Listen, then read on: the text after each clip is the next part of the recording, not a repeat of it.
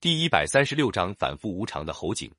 梁武帝最后一次出家那年的一天晚上，他做了一个梦，梦见北朝的刺史、太守都来向南梁王朝投降。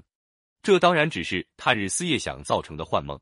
第二天上朝，他就把这件事告诉大臣，说：“我这个人很少做梦，这个梦一定是个好兆头。”过了二十多天，恰好西魏的大将侯景派人来说，他跟东魏。西魏都有冤仇，决心向南梁投降，还表示愿意把他控制的函谷关以东十三个州都献给南梁。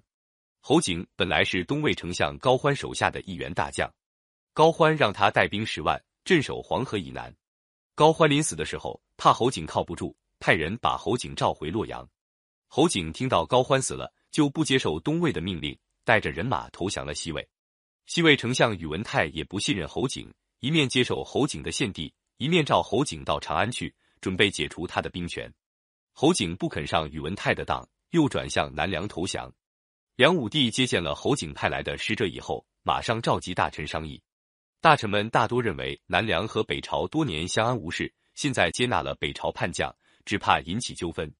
但是梁武帝却认为接纳了侯景，可以乘机恢复中原。再想起他做过的一个梦，认为这是佛祖来帮助他了，他就不听大臣的劝阻。接受了侯景的投降，把侯景封为大将军、河南王，并且派他的侄萧渊明带兵五万去接应侯景。萧渊明带兵北上，受到东魏的进攻。梁军多年没有打仗，纪律很差，跟东魏一交锋，几乎全军覆没。萧渊明也被俘虏了。东魏又进攻侯景，侯景大败，只剩下八百个人逃到南梁境内的寿阳。东魏派使者到南梁。主张双方重新讲和，说他们愿意把萧渊明送回来。侯景知道这件事，害怕起来，派一个人冒充东魏使者送信到建康，提出用萧渊明交换侯景。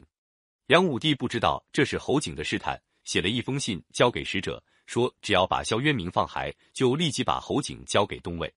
侯景本来不是真心投降南梁，看到梁武帝的信，就决定叛变了。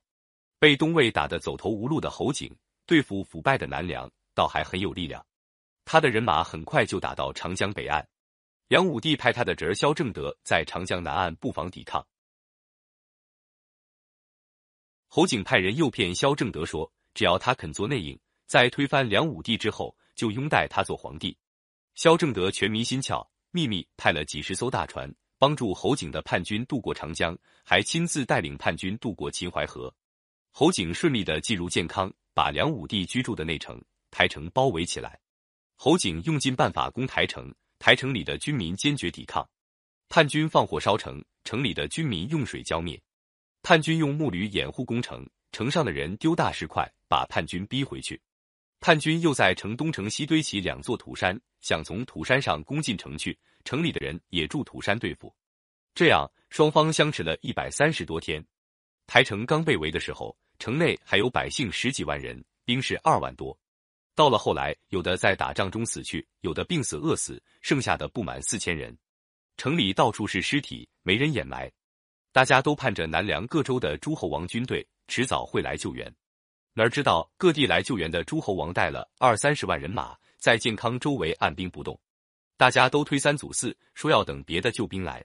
临时被推为大都督的柳仲礼躲在自己家里，每天喝酒作乐。有一次，梁武帝问大臣有什么办法打退侯景，这个大臣老实回答他说：“陛下的王公大臣都是一些不忠不孝的人，怎么能对付叛贼呢？”到了这个时候，谁也没法挽回这个局面了。叛军攻进了台城，梁武帝也成了侯景的俘虏。侯景自封为大都督，掌握了朝廷大权。他先杀了那个一心想做皇帝的同伙萧正德，又把梁武帝软禁起来，连吃的喝的也给他很少。梁武帝要什么没什么，最后活活饿死在台城里。